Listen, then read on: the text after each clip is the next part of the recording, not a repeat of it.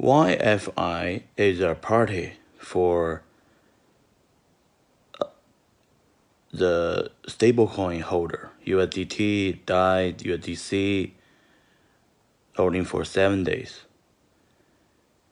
Oh, it's a good party. Everyone join that. So they start a second round party. It's a YFII. It's a party for the curved community and the balancer community. It's a two week party is already done.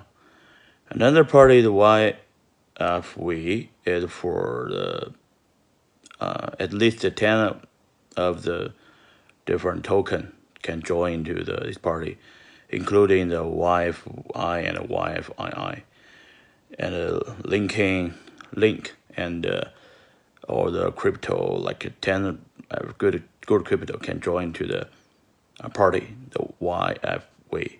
So I propose uh, uh, who can do the big party for everyone, including the LTC, BCH, uh, all of the hundred of the public chain can join to the party. Everyone can join this party. Who can do this? I think uh, it's a good uh, good party, but I needed to everyone to join to this party. So who can do this for me? So you need to do the you need to change it to LTC to the ERC20 LTC.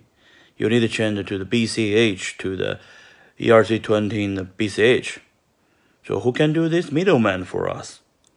Huobi, Binance, OKCoin, Coinbase, Tether, or BitGo. Who can do this for us? We need this. We need to join the party. So who can do this for me? Let me know. Let me know. I want to join the party.